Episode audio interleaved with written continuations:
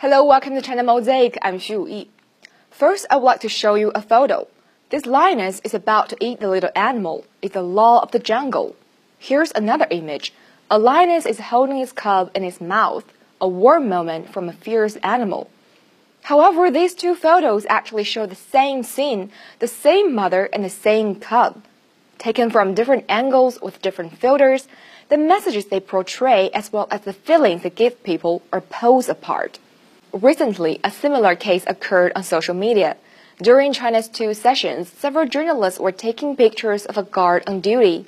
When the final photo came out, the guard occupied no more than a third of the frame, while the majority of the photo was taken up by the blurry hall against the gloomy sky.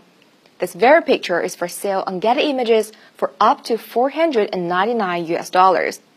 In the comment section on the topic, some mocked the journalist's choice of angle camera angle of a press freedom. Meanwhile, a journalist from NPR explained by asking what else should they take pictures of and declared that it's only photojournalism. This NPR journalist actually voiced the thoughts of many Western media. When covering China's two sessions, they seem to prefer guards or soldiers than deputies, meetings, or press conferences. Similar cases have also occurred in previous years. These photos are mostly taken from a low angle, and the tones are usually dim. Although photography skills could explain the results, one can't help thinking there are certain intentions. Such unique angles and tones are not new when it comes to reports on China.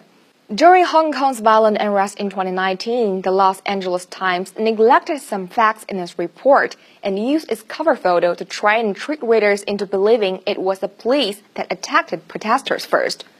In October 2019, before the truth of the Essex lorry deaths emerged, a journalist from CNN publicly questioned China why these Chinese citizens escaped China.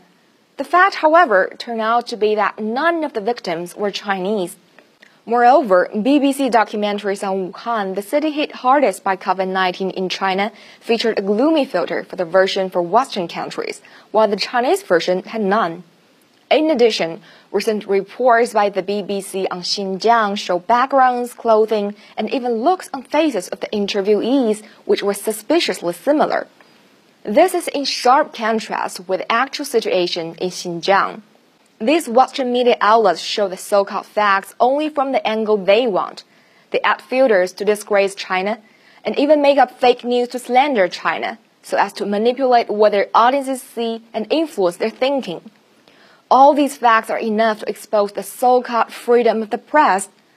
We welcome you to come visit China to see what China is like unedited and unfiltered. We also hope that our Western counterparts can let go of their biases, abandon their filters and stereotypes, practice real objective journalism, and show the whole truth to their audiences. Thank you for watching.